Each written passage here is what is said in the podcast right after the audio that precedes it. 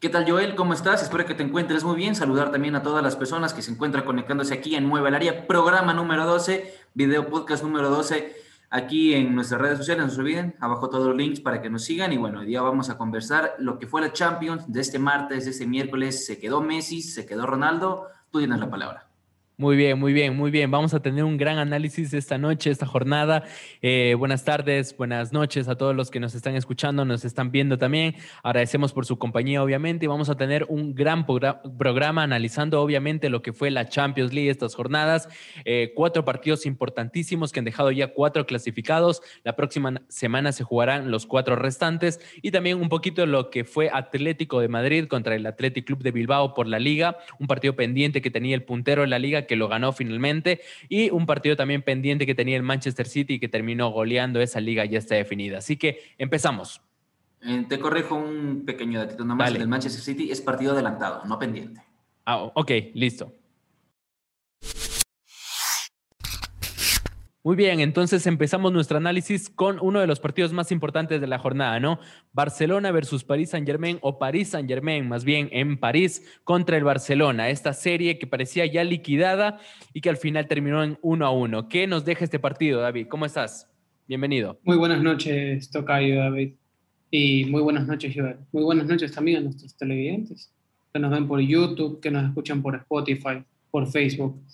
Bueno, este partido nos deja muy claro cómo juega el PSG y lo que propuso el Barcelona. Tenemos por un lado un PSG cómodo, que jugó. Pero muy, muy tranquilo, muy tranquilo jugó el PSG hoy día, ¿no? Sí, sí, de hecho jugó cómodo, porque jugó con el resultado a favor. Tenía 4-1 a favor, de paso en el Camp Nou se lo hizo. Pero bueno, Pochettino planteó un equipo muy defensivo. ¿Para qué? Y con las bajas de Neymar, que no pudo llegar, Mbappé prácticamente estaba solo arriba con Icardi. Eh, por el otro lado tenemos un Barcelona que fue muy agresivo, pero que se vio reflejado la falta de un 9 de área. Y también se vio reflejado nuevamente el fallo defensivo. Esa mano en el inglés.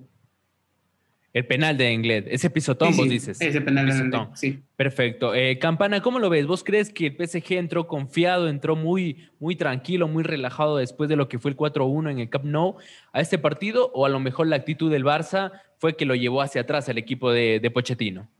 Yo creo que el París sí entró un poco relajado, pero tampoco creo que se esperaba un Barça tan arremetedor, que iba obviamente a buscar desde el primer minuto el resultado, porque tenían que sí o sí mínimo marcar dos goles antes del primer tiempo, cosa que no se dio en el primero ni en el segundo tiempo. Todos sabemos que el partido terminó empatado 1 a 1 con un global de 5 a 2 a favor del equipo francés.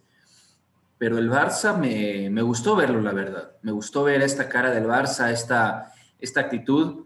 Obviamente es una eliminación vergonzosa por el resultado global y por más que hayan hecho un buen partido el día de hoy, con un dedo no tapas el sol, con un buen partido no vas a tapar tampoco lo que sucedió en el Camp Nou, ese 4 a 1 prácticamente que fue irreversible desde que finalizó el compromiso, en donde el Barça, como te digo, atacó, arremetió, estuvo muy bien parado, pero como, como lo dijo David, se evidenció la falta de un 9. El Barcelona antes de los 20-25 minutos ya había atacado con opciones claras de gol cuatro o cinco veces, en donde Keylor Navas fue muy importante, fue muy vital, hasta que Messi prácticamente le rompió el arco.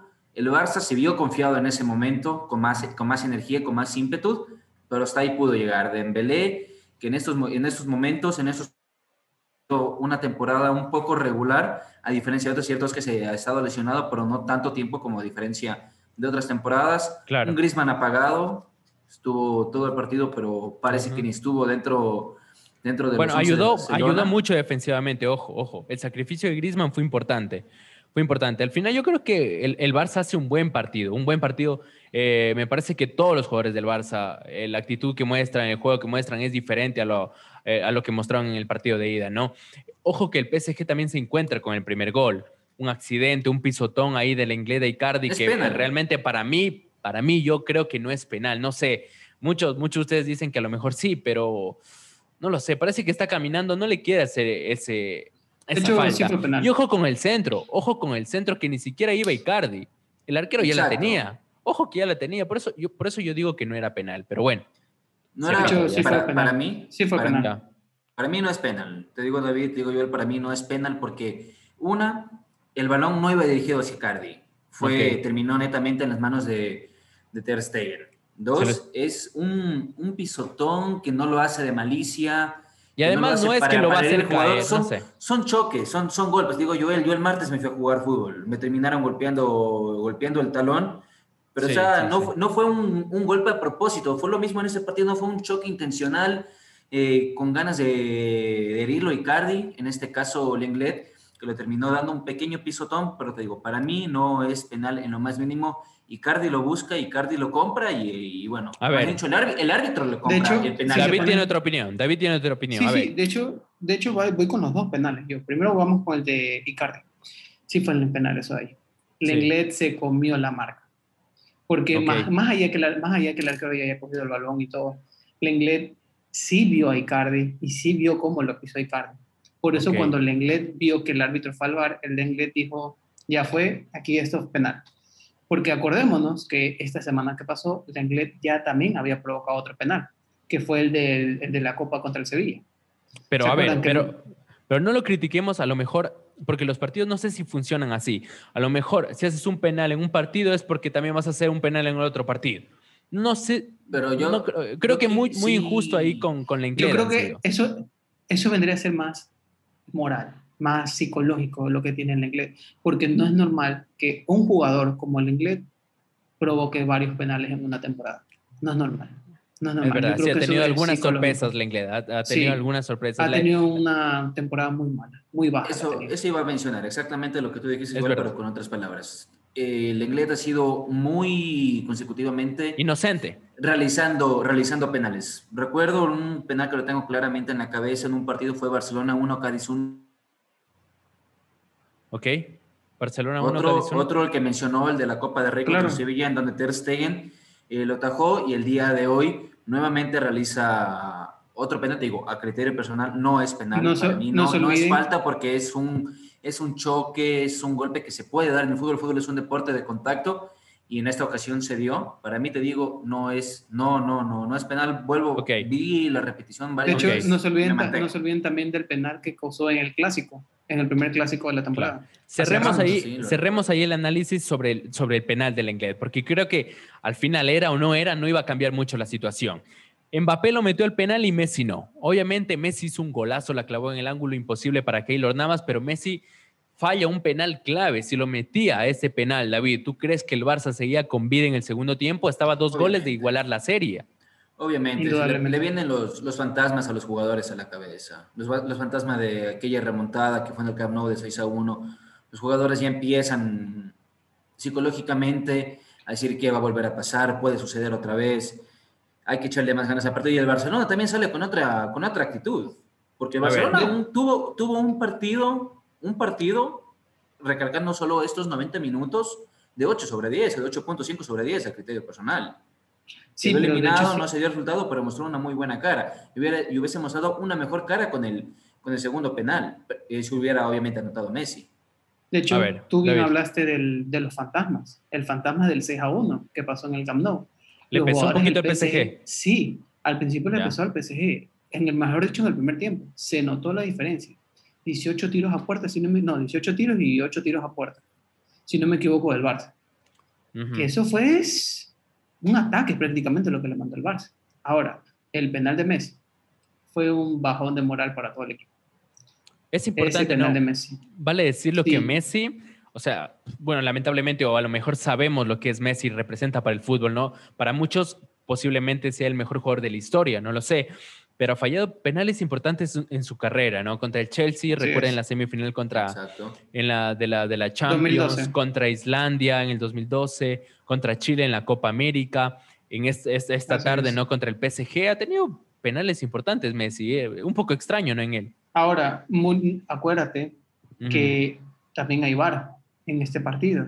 ¿Y qué pasa con el VAR? ¿Por qué no apareció? Porque hablamos de que Verati se metió en la, en la semiluna cuando Messi ni siquiera había tocado el balón, de pegarle. No, ya, yeah, ok.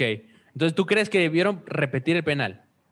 Así es, lo debieron repetir, pero bueno, igual bueno. no se cambiado mucho historia. Pero porque... igualmente, okay. el VAR sí, sí estuvo, sí estuvo el VAR, se lo chequeó. El árbitro no fue al monitor, pero desde, desde el audífono le dieron la orden de que no se tiene que repetir el penal. Porque, porque enseguida hubo tiro de esquina para el Barça. Eh, fue en esa misma jugada que hubo tiro de esquina para el Barça y en donde... Vamos uno por uno, ajá. Ahí se vio en, en la pantalla, obviamente, de la transmisión del partido, review VAR y después se decidió que no era penal. Sí, pero es que lo que, vieron, lo que vio el VAR fue a ver si Keylor no se salió de la línea, porque como bien saben, ayer en el partido del Sevilla, el arquero Bono se salió una vez de la línea. Bueno, prácticamente se salió las dos veces, solo que la segunda vez metió gol jala y no dijeron nada. Claro, vamos a analizar eh, en los próximos minutos también lo que nos dejó esa eliminatoria entre Borussia Dortmund y el Sevilla. Eh, la actuación de Mbappé, ¿cómo estuvo? Porque recuerdo hace unas dos semanas que se jugaron los partidos de ida y Haaland decía que se había motivado por la actuación del día de ayer de Mbappé. Fue aquel 4-1 contra el Barça, ¿no? En el Camp Nou. Pero en esta ocasión, eh, Haaland, que jugó el, un día anterior, el martes, eh, tuvo una gran actuación contra el Sevilla, pero a lo mejor no se reflejó mucho en, en Mbappé no lo vio un Mbappé brillante como en Camp Nou y como en otras jornadas. David. Bueno, pues eso tiene una, eso sí, eso tiene una razón. Que Pochettino planteó un sistema defensivo. Y al tener un sistema defensivo, tu ataque no va a ser muy constante. Ese penal que le llevó a Mbappé fue por un error defensivo. Con miedo, Pochettino, ¿no? Claro. Con miedo, Sí, por eso, por eso tiene apenas un título en su carrera y es la Supercopa de Francia, también hay que decirlo se habla mucho de Pochettino, pero tiene un título y la Supercopa de Francia. Sí, pero aquí es donde voy, porque ya en el segundo tiempo el, el, equipo, el equipo comenzó a atacar. El París comenzó a atacar. Acuérdate que en el minuto 89 prácticamente Mbappé pudo sentenciar la historia. Pudo poner el 2 a 1. O mano a mano que tuvo con Ter Stegen. Claro, se la comió. Pero también el París empezó a aumentar su juego porque el Barça vio que no podía. El Barça seguía atacando, el Barça seguía remetiendo, pero vio que no podía entrar. Y cuando encontraban un pequeño huequito, se encontraron con una gran pared que fue Keylor Navas. Vamos a hablar de Keylor Navas también. Muy importante Keylor Navas desde el Mundial 2014 viene demostrando temporada tras temporada que está a un nivel fascinante. Realmente uno de los mejores arqueros de la última década. Keylor Navas ha sido un porterazo, fue en el Real Madrid y consiguió muchas Champions, ligas también. Y ahora en el PSG está demostrando, llegó ya a la final la temporada pasada y en esta ocasión contra el Barcelona salvó un montón de eh, acciones claras del Barça, ¿no? Eh, me extrañó mucho, bueno, no sé si me extrañó, pero la actuación de Dembélé, falló muchísimo Dembélé, falló muchísimo, opciones claras, definió mal, casi como Vinicius Junior esta vez, Dembélé. Dembélé fue gran partícipe de que el resultado vaya terminado 1 a 1.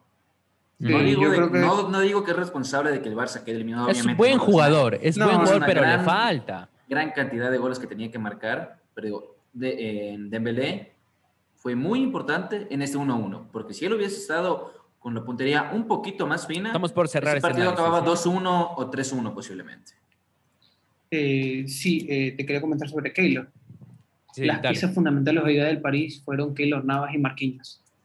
Esos dos salvaron, salvaron al PSG de, un posible 4-0. Porque acordémonos que Keylor sacó tres pelotas que eran gol fijo, le sacó dos mano a mano a Dembélé, le sacó dos tiros a Messi.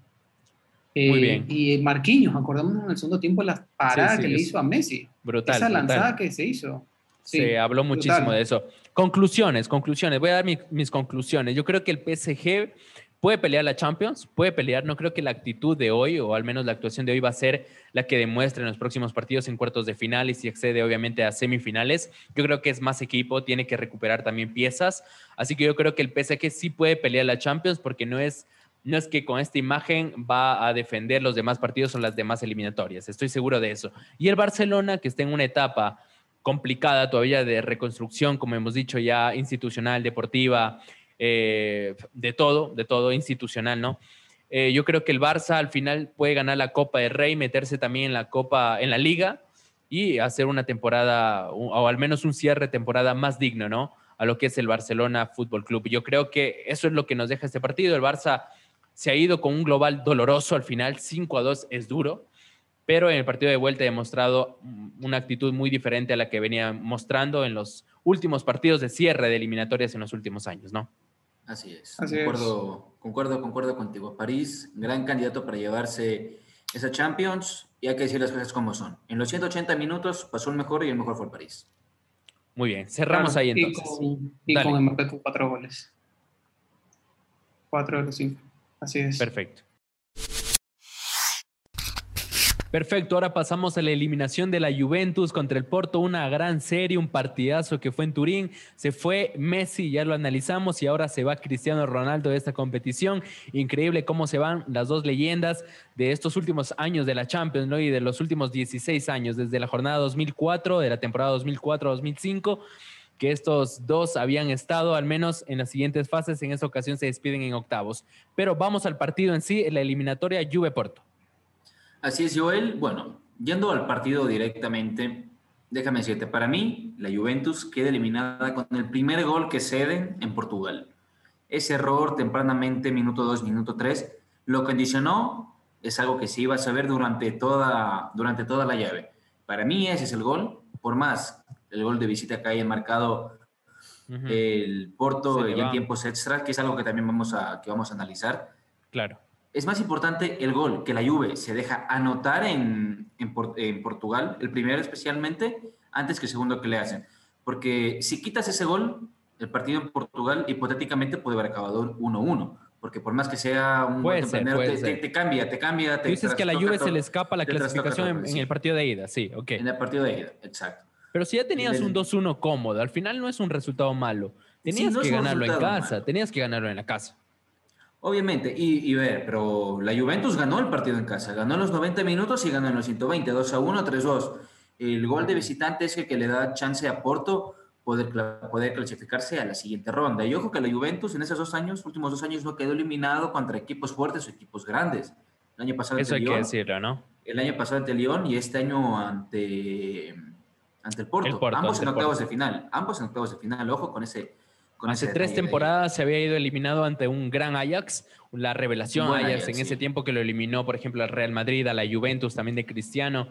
Eh, al Tottenham. no. Sí, jugó contra el Tottenham y estuvo a punto, claro. Y el Tottenham lo elimina en la, en la semifinal en un partidazo, un épico partido, ¿no? Pero bueno, eh, me parece que la Juve sí, por, ahí pasa el partido. el, primer penal del Porto o sea, para mí no es penal, para mí no es penal, le regalan para mí un penal al Porto. Estuvo muy mala actuación de los árbitros en estas jornadas de Champions. Hubo mucha, mucha, mucha polémica. Eh, por ahí manos, que penales, que repeticiones de penales, que se exigía repetición de penal, por ejemplo, en el, en el, de Messi, que ya se conversó hace un, hace un rato. Y en el penal de, del Porto, para empezar, o al menos el que le da la ventaja en Turín, para mí no es nada, no es nada, pero al final el Porto obviamente lo termina eh, metiendo ese penal y se mete en partido, la Juventus tenía que ir a buscar tres goles. Eh, de ahí parecía que la eliminatoria se acomodaba para la Juve porque uno del, Porto es expulsado, el Porto se queda con 10 jugadores, pero ni siquiera eso pudo hacer que la Juve clasifique, ¿no? Quedó eliminado Taremi al minuto 54, ojo, más gran parte del segundo tiempo. Todo el segundo tiempo, con uno menos. Estuvo con uno menos el, el Porto, en donde Chiesa, ojo, marca el 1 a 1 en el minuto 49, minuto 49 del segundo tiempo. Exacto, cuando estaba con 11 en el Porto. Una vez que está con 10, Chiesa, Chiesa vuelve a marcar, eh, realiza doblete y pone 2 a 1. Hasta ese momento. Chiesa quiso 3 en la eliminatoria, uno en Portugal, ojo, al final. Exacto, uno en Portugal. Fue, el, fue la revelación, se podría decir, en esta, en esta, llave, en esta, en esta llave de aquí. Marcó tres goles de los cuatro que marcó la Juventus, el tercero ya lo marcó rápido, pero como te digo, Chiesa marca el 2 a 1 cuando el Porto se encontraba con 10. Anímicamente el Porto decayó y se vio, se anotó rápidamente, pero hay que dejar algo muy claro, qué bien Pepe, defensa central de del, Porto, muy bien Pepe fue el que prácticamente comandó el terreno de juego, sacando todos los balones que tenía desde, desde atrás. Una vez, una vez. Hasta, en varias, hasta en varias jugadas, Pepe no rechazaba el balón, daba pase pase de 30, 40 metros. Daba pase porque los daba con precisión y llegaban a los pies de los jugadores del Porto.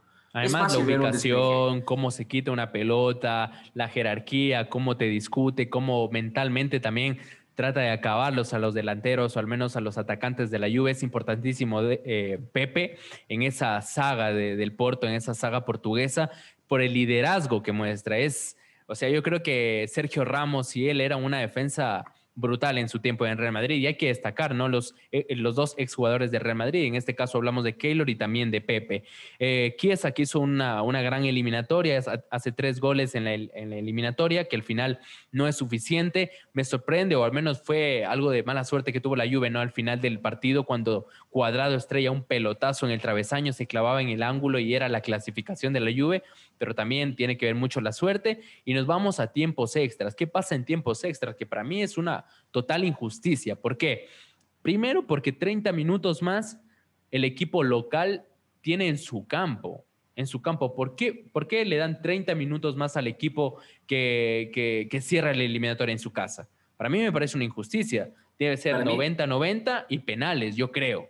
Yo creo. Opino, opino igual, opino igual. Tal como se lo maneja la, Libertadores y Sudamericana acá. 90 días, 90 de vuelta y si el resultado global está empatado, eh, mismo resultado, me han dicho no empatado porque también tiene que ver el gol, el gol de visita. Ojo, si es que marcan en, los 90, van a penales. Y en caso, en caso de que en esta ocasión, como tú dices, se dio, se dio el tiempo extra, claro. yo no estoy de acuerdo, no estoy de acuerdo que se jueguen los tiempos extra, a menos que sea una final, como tampoco estoy de acuerdo que si el equipo visitante marca gol, sea valga doble, también tiene valga doble, tenga, tenga ese peso, tenga ese peso extra, tenga, tenga ese plus, porque al equipo local lo obligas a marcar dos goles igualmente en lo que canta un gallo. En cuestión de 5 o 10 minutos, el equipo rival tiene que hacerte, hacerte dos goles y eso lo pone contra las cuerdas. Eso pasó en este momento. Imagínate que es una ventaja para ambos equipos en ciertos puntos. Primero, el local tiene 30 minutos más que juega en, en su cancha y el visitante tiene 30 más para hacer un gol de visitante que lo complica totalmente al, equipo local. En esta ocasión, el Porto de tiro libre mete un gol que lo complica muchísimo. La Juve tenía que meter dos. Y en el tiro libre, ¿qué pasa? ¿Qué pasa en el tiro? A ver, es, es un balazo, es un balazo, va arrastrado. Me parece que más tiene responsabilidad la de la, barrera y lo de Piedra. O sea, si te das cuenta, ahora en cada tiro libre que se cobra hay un jugador acostado. Muchas veces son burla, es parte de memes, pero hay un jugador siempre acostado detrás de la barrera. Y en esta ocasión no. Pero en esta ocasión era muy lejano, muy, muy, muy, muy lejano. Te escribía adentro, te, escribía, en, en el chat que tenemos en el área. Este gol que marcó Oliveira, que también, eh, ojo, fue el que marcó el gol, el gol del penal, jugador tuvo un, doblete. doblete recordó mucho, mucho a un gol que le marcó Gremio a Barcelona en aquella semifinal de Libertadores del 2016. Me recordó demasiado porque uno fue mala ubicación. Dice que se lo come Chesney. Para mí, gran, gran responsabilidad de Chesney. Porque Pero Cristiano Ronaldo abre la pierna. Exacto. Es error. Es, es, doble, es, error, es, doble, es doble. De la barrera en general. Cristiano Ronaldo también porque es el que salta y por él eh, pasa el balón, pero también hay las cosas como son. Chesney que está mal ubicado. Chesney está, creo que está esperando más el centro antes que el balazo, por más que Oliveira se, se vio que haya tomado una tremenda carrera para, para mandar un bombazo arrastrado, bien pegado por Chesney, pero más pudo, perdón, por Oliveira, pero más guante pudo haber tenido Chesney para poder tratar de retener ese balón, por lo menos en la esquina. Imagínate que ese gol es más o menos en los 116 minutos, ya poco de, acabarse el partido y tenía que hacer dos la Juve. Inmediatamente en la siguiente jugada hace un gol. Eh, Rabiot. Rabiot de cabeza, la clava es un golazo.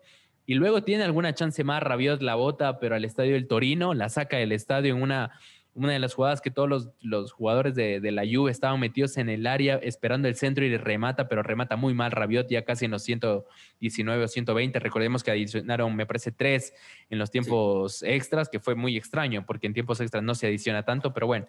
Eh, hay un penal durante el partido. Ok, hay un, hay, un, hay un penal también que me parece que a mí fue penalazo contra Cristiano, una de las patadas de Marquesín al salir, o sea, no puedes ir con esa violencia al salir. Yo creo que es una de las consecuencias también que nos ha dejado aquella tapada no histórica de, de Neuer contra Higuaín, que sale, le da la bola, pero con las rodillas le acaba la cabeza a Higuaín en ese entonces, en esa final del 2014. 2014. Imagínate, y ahora parece que si vas a la bola puedes ir con un con las piernas arriba, con lo que sea, pero para mí va a la bola, pero es una patada terrible que le da Cristiano en las rodillas. Para mí era penal, que no fue sancionado, obviamente, esto no se está cobrando y me extraña mucho que se cobren menos cosas o jugadas más, eh, no, no, sé, a mí me parece una vergüenza que no se haya cobrado eso, por ejemplo. El penal que le pitan a Icardi Por ejemplo, a diferencia, a diferencia, de, a diferencia de este patadón que le dan a Cristiano Ronaldo, te digo, para pues. mí es un penal, claro. Para mí es, un, es un penalazo. Es un penalazo. Es un penalazo porque el arquero cierto es quitarle el balón y se termina quedando con el balón, pero ¿a qué costo?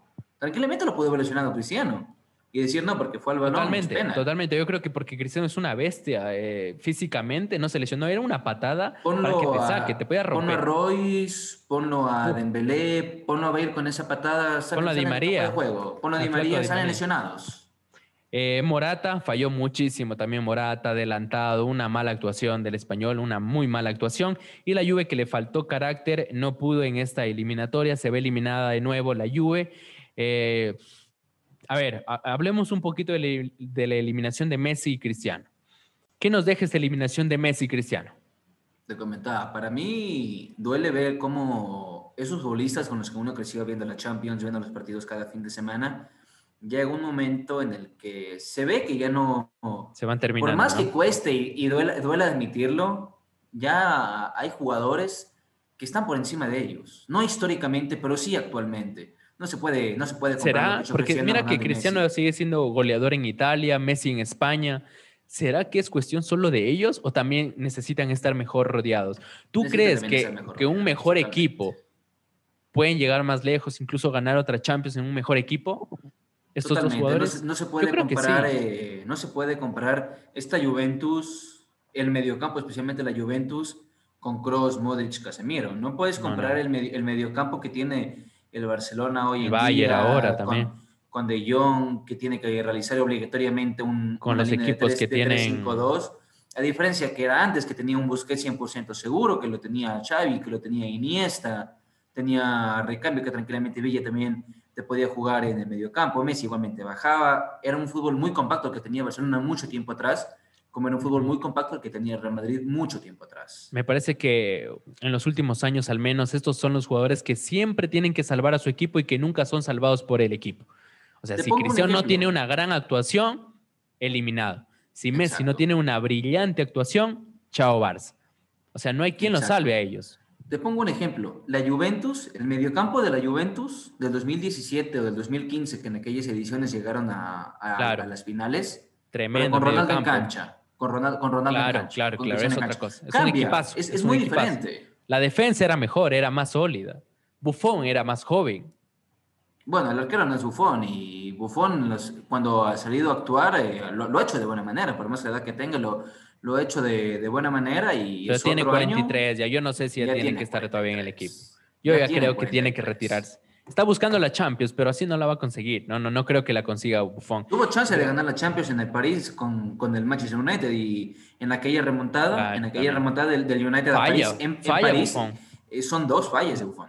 Son dos fallas. La de, Lukaku, recuerdo. Entonces, mira, mira, estamos despidiéndonos de Cristiano Ronaldo y de Messi, jugadores que al final nos han dejado 16 años gloriosos de fútbol. Yo creo que pueden seguir un poco más, un rato más. Yo creo que van a hacer más goles, van a tener actuaciones grandes todavía en la Champions, les queda algunas. Así que no, no pasemos tan rápido esa era ya de, de Haaland y de Mbappé y como que Haaland y Mbappé ya son lo más. Yo creo que Cristiano y, eh, Messi todavía tienen ese lugar guardado a la edad de Haaland y Mbappé. También, también habían hecho maravillas. Eh, tienen cinco balones de oro uno, el otro seis. Y yo quiero ver si Haaland y Mbappé llegan a eso, ¿no? Está empezando una rivalidad bonita. La de Haaland y Mbappé es muy competitiva. Son grandes jugadores, pero todavía no descartemos lo que es Cristiano y Messi. Yo creo que en otro equipo, quién sabe si se encuentran en el verano, que yo, yo es lo que quisiera, quién sabe si se encuentran, pero yo creo que están para un poco más y despedirse de una manera más digna, no como en esta Champions que se van en octavos de final. Sí, ojalá, ojalá sea de esa manera, por lo menos. Vamos a ver, vamos a ver por lo menos con su selección, alguno de los dos, bueno, que ya no haya levantado títulos con la selección, a ver si Messi lo, lo, puede lograr porque se lo merece, porque se lo merece el fútbol, le debe decir un mundial o una Copa América mínimo a Messi. Draxler es campeón del mundo. Draxler, es campeón del mundo. En la ocasión contra el Barça fue lamentable, pero imagínate. Así es el fútbol. Sí, es fútbol. Dinámica es, es 11 contra 11, no es, no es uno, uno versus 11, no es Messi versus Alemania o no es Cristiano Ronaldo versus Porto en la cancha son 11 versus 11 y quien haga el mejor papel durante los 90 o 180 minutos es quien termina clasificando. Y ojo que Cristiano Ojo que Cristiano contra, contra el Atlético remonta aquella actuación en la primera temporada contra, contra la, eh, en la Juve, perdón, eh, haciendo tres goles, ¿no? En Turín. Luego contra el Ajax hace dos goles en la eliminatoria, uno en Holanda y otro en Italia. Luego contra el Olympique de Lyon también hace doblete en el último partido que es eliminado a la Juve. Doblete, Cristiano, o sea, ¿qué más necesitas? Y en este la jornada contra Porto sí estuvo flojo, estuvo flojo. Dio asistencia, dio asistencia el primero de Chiesa, dio, dio asistencia y es una muy bonita asistencia porque ni la para Ronaldo es a un toque y le pone a Chiesa el balón solo para que... es golazo, golazo. Para que mate el arco, literalmente, y eso sucedió. Así que por más edad que tenga, esos jugadores siguen demostrando la calidad, pero como te digo, para mí hoy en día Messi y Ronaldo no son los mejores. Obviamente están en los cinco mejores. Para mí mejor hoy en día es Lewandowski. Por ahí se pelea Messi y Ronaldo y un poquito más abajo está Mbappé y Haaland. A criterio personal, repito. Muy bien, muy bien. Listo, pasamos al siguiente análisis.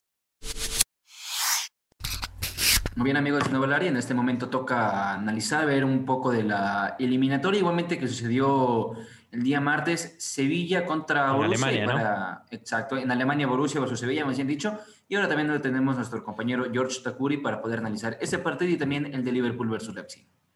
Muy bien. ¿Qué ¿Cómo están? ¿Cómo, ¿Cómo están, chicos? Este, Joel, un gusto. David. Un nuevo programa, George. ¿Mande? Un nuevo programa. Un nuevo programa, correctamente. Y pues buenas noches con ustedes, los que están viendo ahorita Nueva del Área. Un gusto tenerlos aquí. Este, vamos a empezar entonces con el tema del Borussia Dortmund contra el Sevilla, un, un partido muy disputado en Alemania. Este, hubo mucha interacción entre los dos equipos y especialmente los goles de Haaland, que es lo que más fue de lujo en el partido. Claro. Perfecto. Recordemos que la eliminatoria en España había quedado 3 a 2, ¿no? A favor de los alemanes del Borussia Dortmund, con una gran actuación también de Haaland.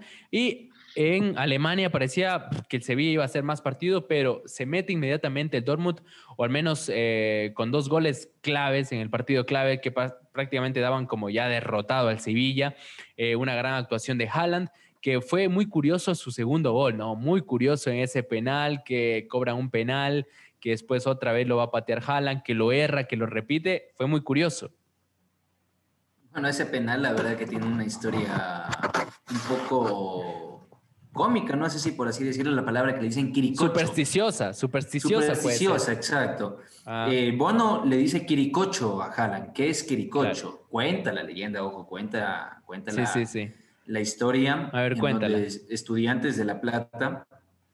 en, aquel entonces, aquí tengo anotado el nombre. Tenía entrenadoras a, Bilardo, claro. Lo tenía entrenador a Bilardo en aquel entonces. Había un hincha de Estudiantes de La Plata del equipo Pinche Rata, como es conocido a nivel de Latinoamérica, en donde tenían un en, cada vez que llegaba a los entrenamientos de Estudiantes de La Plata, algún jugador se terminaba lesionando, si no, o si no salía golpeado, tal vez de gravedad o tal vez no.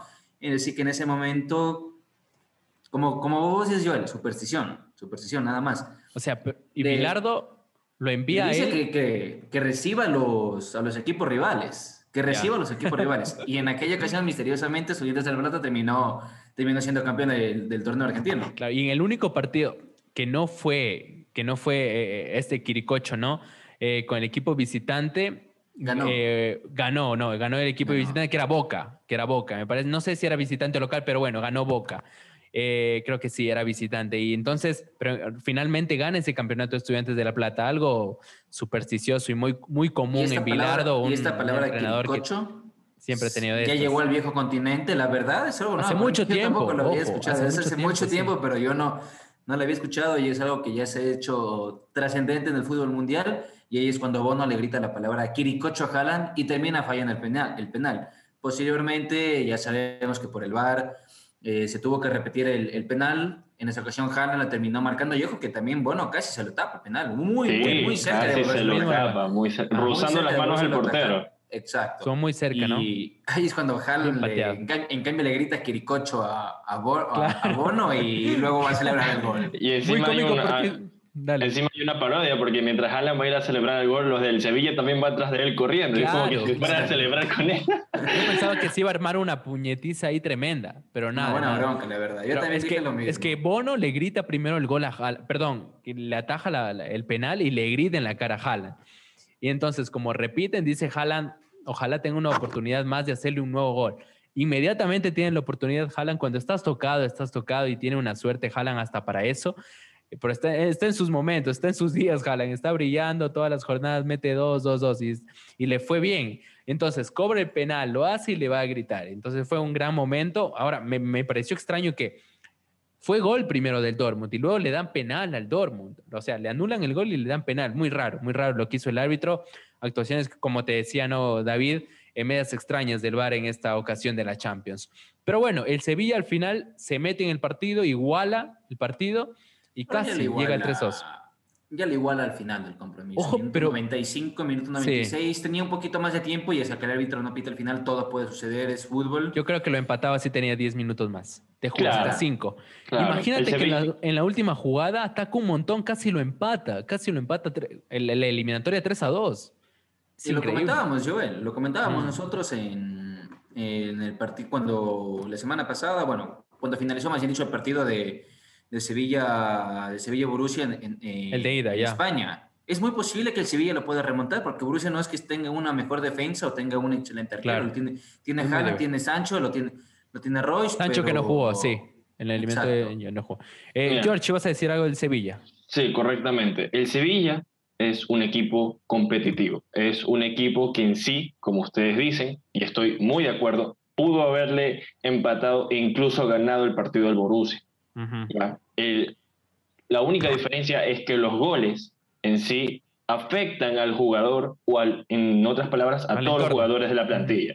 ¿ya? Entonces al verse en ese apretón en el marcador, el Sevilla desesperadamente salió a buscar el gol que en sí podía este, darle un respiro para, digamos, eh, ponerles, ponérsela difícil al Borussia. Lastimosamente no pudo lograrlo, sin embargo demostró en la cancha que es un equipo que tiene mucho que dar.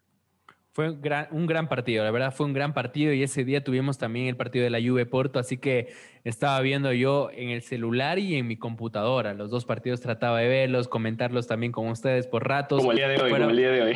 Fue una gran... Sí, el de hoy también. Tú, George, sobre todo que estabas viendo más el de Liverpool. Creo que George fue el único televidente del Liverpool en todo, el mundo, en todo el mundo. No, yo estaba viendo, yo estaba viendo los dos partidos, una que minimicé en una pantalla y el otro tenía en pantalla expandida. Pero bueno. Eh, George, eh, ¿a quién te recuerdo? Tú lo ves a Haaland y a quién te recuerda, qué sé yo. A Cristiano. A Cristiano. A Cristiano. Yo pensaba que ibas a decir a Majin Buu. Ah, Majin Buu. no, pues Majin Buu no es rubio. Pero es muy parecido, muy bueno. Ah, por la cara china que tiene, pues sí, a China. Cristiano, entonces, a Cristiano dices, muy bien. Por la forma de jugar, a Cristiano y por el, por el porte. Sí, físicamente también. se cuida bastante, el salto también. El salto también. Sí. Pasó el Dortmund. ¿Cómo lo ven al Dortmund? De quién lo que sigue. ¿Puede meter pelea o no? La defensa. Favorito. No. Sí, favorito, no. Ni candidato, ni candidato. Puede, puede meter pelea pero hay que, o sea, hay que ver la realidad. Puede el Dortmund, el Dortmund llama la atención, el Dortmund llama la atención más por el jugador estrella que tiene que por su juego. Sí, mm. totalmente, totalmente. Está bien, está bien. Estoy de acuerdo con George. Como digo, el, el Dortmund puede meter pelea si es que le toca un Porto en, los cuartos de final que puede suceder el sorteo, Porto ahí se encuentra clasificado, pero si en cambio si se topa con un París o con el mismo Bayern, mm. yo lo veo muy complicado. Hasta el Liverpool mismo lo veo muy complicado que Creo que. Este Borussia pueda. Creo que el objetivo va a ser detener a Haaland. El, objetivo va a ser detener a Haaland como grandes equipos lo hicieron a lo mejor en su tiempo con Messi, con Cristiano mismo. Acá estamos hablando lo mismo de antes. Aquí es una Haaland dependencia del, del Borussia. En la Juventus es una Cristiano dependencia. En Barcelona es una Messi dependencia. Cuando el equipo depende de un solo jugador, no prospera. Por más que no, está Bitzel, no está Bitzel, juega bien pero no. Y ya vemos cuánto le costó la factura a la Juve con respecto a Cristiano. Muy bien. Muy bien, pasemos entonces a otro partido. Vamos a otro análisis.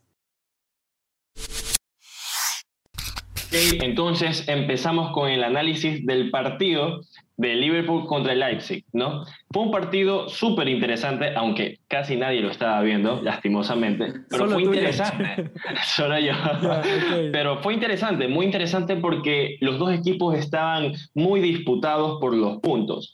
El Liverpool por cuidar sus puntos y el Leipzig por robarle la victoria, por robarle la victoria al equipo, porque Ojo con los datos. El Leipzig viene segundo en la tabla de su liga, de la Bundesliga, detrás del Bayern, por pocos puntos, por dos puntos, si no me equivoco. Por dos puntos, por dos. Entonces, el Liverpool viene de bajada en su liga. Ya, ahí va una diferencia totalmente este, ah. con distancia. Ahora, eh, esta victoria, el Liverpool le da un golpe anímico positivo. ¿Por qué? Porque vengo de perder de partidos en mi liga, pero le gano a un equipo que no pertenece a mi liga y encima es de Alemania y está en segundo lugar en su liga. Entonces, ¿qué me quiere decir? Si tengo equipo para competir aún en mi liga, si gané un partido de Champions, puedo también seguir eh, con mi racha en la Premier. Al menos meterse en torneos internacionales, ¿no? Claro, mantenerse en puestos. Que está lejos a unos cinco puntos, me parece que está. Correctamente. Ya. Por otra parte, eh, en sí Liverpool se ha habido afectado por las lesiones de sus jugadores, como Virgil van Dijk, este, Henderson, eh, si no me equivoco, Joel, aquí tengo... Joel Matip. Joel Matip, Joe Gómez también. Joe Gómez, Joe Gómez. Robertson, Henderson, no, Robertson Henderson. Henderson, Henderson, es el, motor del equipo. Henderson está, está fuera. Klopp se las ha tenido que arreglar con estos jugadores, no con bajas importantísimas en la plantilla. Ha tenido que arreglarse. Y bueno, pasa la eliminatoria con un 4 0 al global, o sea, una, una amplia diferencia. Ojo, que en este partido ninguno de los dos nunca fue local. Siempre jugaron en estadio eh, neutral. Claro, y mira, este, ¿por qué te digo que fue un partido interesante? Porque desde el minuto 2 el Liverpool empezó a atacar, empezó a llegar con eh, pelota destinada al arco. Sin embargo, no entraba. Y así mismo pasó con el Atacó muchísimo, sí, atacó, atacó muchísimo. Los dos equipos atacaron. Allison, arquero indiscutible, eh, para mí figura del partido, porque salvó de unos goles cantados de parte de Leipzig. ¿ya? De ahí al minuto 70 viene el primer gol de Liverpool eh, por pie de Salah, su zurda magistral. Y luego, este, varios minutos después, viene Mané con pase de, si no me equivoco, este... No me acuerdo el nombre del jugador. No, no. Era... Bueno, bueno. Pase Mané. Este Siempre tiene que estar Salah o Mané. Ojo que los dos marcaron también en la ida. Los dos los dos, Creo que era, al, No me acuerdo si era Salah, porque Salah era eh, igual de esa banda. Pero bueno, este, le dan el pase a Mané y gol también cantado. Ese segundo gol hace que los jugadores en sí ya se tiren eh, con la decepción de que perdieron el partido porque el global era cuatro. El global era cuatro, es imposible de, remontar. Muy bien. Eso es lo que nos dejó entonces eh, muy bien explicado por George, la, eliminatoria, el compacto de lo que fue la serie, tanto en el partido de ida como el de local fueron muy parecidos, perdón, el de ida y de vuelta fueron muy parecidos.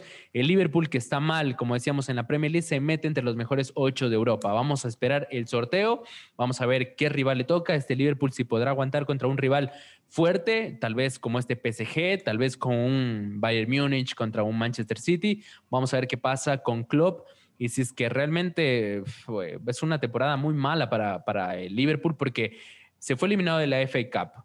En la final de la Copa de la Liga no está. En la Premier está lejísimo, no la va a pelear, obviamente. Y no es favorito. Y en la Champions no es favorito ni candidato, sobre todo por las bajas que ha tenido, además el rendimiento del equipo ha bajado. Entonces, al final se mete a los cuartos. Un dato más importante es con respecto a un jugador en particular del equipo de los Reds, con respecto a Will Aldum, eh, está siendo sondeado por el Fútbol Club Barcelona. ¿Por qué? Ya se sonaba eso de ahí. Sí, siempre son especulaciones al final. Para el mercado de invierno, antes de que empiece la temporada, se, se, tomó mucho ese nombre de Wijnaldum, especialmente porque... No iba avanzando con eh, la contratación, del, digo, la renovación con los Reds. No iba avanzando y está estancada hoy por hoy, pero solamente son rumores, no es que se haya confirmado nada. Y aparte es pedido por Kuman, al igual que Depay.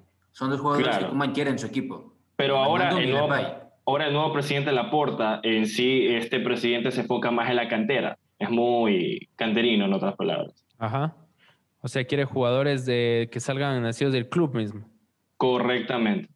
Vamos a ver qué pasa en esta, nueva dirigencia no con el Barça. Pasamos rápidamente para cerrar ya el programa con lo que fue el Atlético de Madrid, Atlético Club de Bilbao, gran victoria. El equipo de Cholo Simeone lo perdía el partido, lo remonta y uno de los partidos que debía en, la Liga Española finalmente lo termina ganando y lo, ubica ¿no? en la tabla de posiciones como líder. Sigue, sigue líder. Eh, ahora a seis puntos, a seis puntos del, del Barcelona y este, a ocho puntos de Real Madrid, ¿verdad? Aquí te tengo la tabla de posiciones y déjame decirte, desde que empezó la liga, desde que empezó la liga, el Atlético de Madrid es la primera vez que tiene los partidos igualados. Primero Atlético con 26 jugados, 62 puntos. Segundo Barça, 26 jugados, 56 puntos. Tercero Madrid, 26 jugados, 54 puntos. Muy bien, parece que el Atlético se metió realmente a la pelea después de lo que fue el empate contra el Real Madrid. Eh, bueno, está en la pelea, pero más bien decía si es que puede defender o no ese primer lugar. Y parece que al menos con actitud lo, está, demostrando. Le está costando muchísimo, faltan todavía, eh, ¿cuántas jornadas faltan? ¿Ocho y cuatro? Doce jornadas. Doce, jornadas. Y déjame decirte un dato pequeño, igual. De los últimos 12 puntos, 12 puntos que ha tenido el Atlético de Madrid en disputa, ha ganado cinco. Tres en ese partido contra el Atlético de Bilbao. Empató un rival duro, un rival duro el Bilbao. Un rival duro. Empató contra el Celta de Vigo 2, eh, a 2. Empató contra el Real Madrid 1 a 1 y recordemos que cayó contra el Levante 2 a 0. Yo creo que el Barça y el Real Madrid se estaban frotando las manos esperando que el Atlético caiga contra este duro Bilbao, que ya lo había complicado antes al, mismo Real Madrid y bueno, al, Barça en la final de la Supercopa Española, por ejemplo. Eh, George, ¿lo ves al Atlético campeón en esta temporada? Este, con lo que llevo viendo con sus juegos, en sí, cómo plantea el Cholo este, su once titular para los partidos, puedo opinar y puedo decir que tiene juego, tiene una característica que lo define y eso es lo que gusta. ¿Está Yo soy campeón? Claro que sí, y te lo digo como hincha del Atlético. claro que sí. bueno, muy bien, aficionado del Atlético, George. Perfecto. Manchester City 5, Southampton 2. Eh, goleada magistral del City, normal. Normal, ¿lo, ves, ¿Lo ves, campeón al, al City o no? Uh, claro que sí. Desde, Muy bien, se acabó la tres o cuatro fechas atrás. Impresionante cómo se acabó la. muy bien, muy bien, amigos. Entonces nos estamos despidiendo. Prácticamente creo que no se nos escapa nada, ¿no? No, absolutamente nada. Hemos analizado todo, hemos analizado todo. Seguramente volvemos el fin de semana porque vamos a hablar de obviamente lo que nos dejen las diferentes ligas en Europa y la próxima semana también analizaremos lo que nos deje ya la UEFA Champions League con los últimos cuatro partidos de octavos de final. Juega el Real Madrid, el Bayern, el Lazio, el Atalanta, el Manchester City, el Chelsea, Atlético. Chelsea Atlético que va a estar muy interesante. Así que amigos de Nueva Laria, les damos como siempre la bienvenida a nuevos episodios y en nuestras redes sociales estamos creciendo en seguidores, en visualizaciones, en compartidas. Claro que sus likes, sus las veces que ustedes ven nuestros posts y, participan e interactúan, nos sirve muchísimo para crecer. Así que muchas gracias amigos de Latinoamérica. Estamos buscando gente de Colombia, de Perú, de Chile, de Paraguay, de Bolivia, de Argentina, de Uruguay, de Colombia, de Venezuela, que esté con nosotros en este nuevo proyecto deportivo que empezó la primera semana del 2021. Con pandemia y todo, nosotros seguimos hablando de fútbol para un poco olvidarnos de las actividades, de la rutina estresante un poco que cada uno de nosotros tiene en, nuestras, en nuestros hogares y a nivel latinoamericano. Así que muchísimas gracias por estar con nosotros, George y David. Damos así el paso, pues nada, así, a nuevos videos. Así es, conmigo, bueno, con nosotros nos han dicho será hasta este fin de semana lo que suceda en las diferentes ligas. La liga ya se aprendió, la Serie A también está aprendida, lo que suceda en la Liga 1, obviamente la Bundesliga y bueno, la Premier que ya está definida igualmente. Y por último, para decir, eh, como se conoce la frase famosa, el fútbol une a todos. chao. Chao, chao. Cuídense.